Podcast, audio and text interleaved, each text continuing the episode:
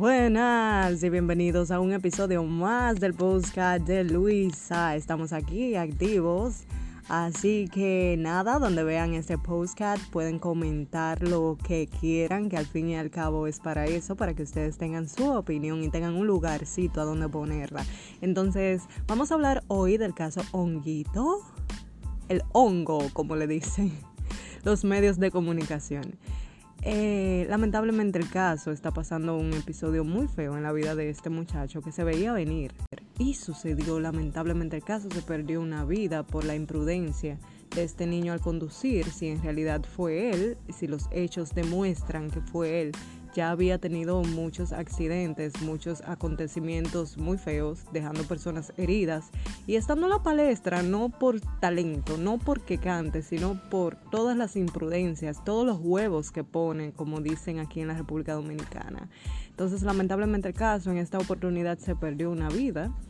Eh, dicen que él hace y deshace y que nunca se ven las consecuencias. Esperemos que esta vez que se perdió una vida humana, tampoco podemos decir que fue la de un perro que se perdió, porque en realidad si hubiese sido un perro que mata, también debería tener sus consecuencias en caso de... En esta ocasión fue una persona, fue un ser humano, lamentando y poniéndonos en el zapato de sus familiares no estoy empapada de la víctima, si tenía esposa, si tenía hijos y eso.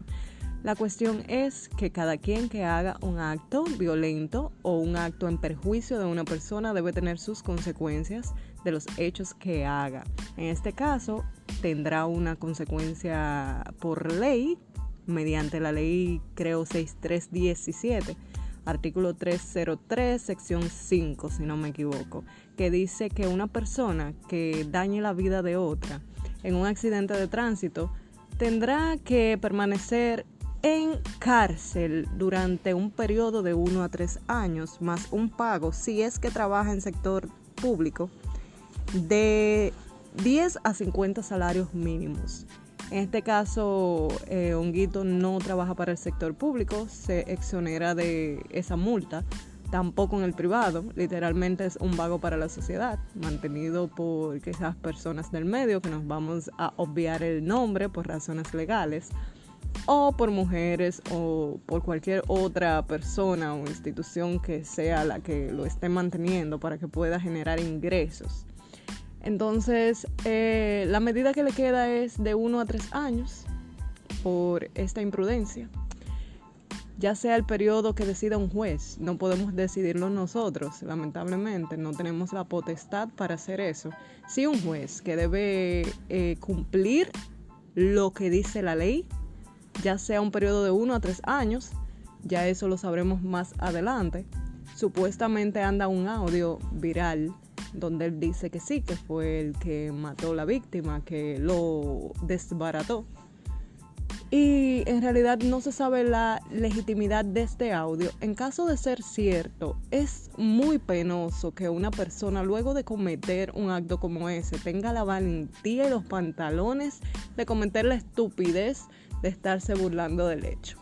Entonces, nada si fue verdad, que él fue quien conducía ese vehículo al momento del impacto, dejando una víctima, que lamentablemente el caso no puede recuperar su vida, no hay forma, que se tengan las consecuencias con Honguito, que se cumpla la ley, porque la ley debe ser igual para todos, sin excepción.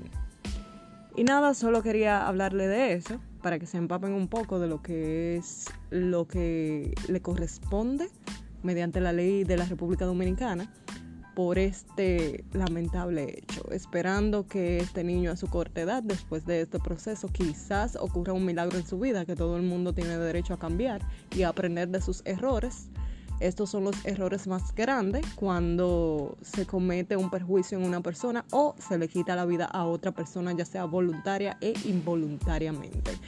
Nada, me despido de ustedes. Bendiciones para todos los que me apoyan, los que me siguen en mis podcasts, en mis redes sociales. Síganme, síganme como arroba fresh en todas las plataformas. Y así compartimos un poco. Síganme en TikTok. Y aquí por favor compartan el podcast. Los quiero.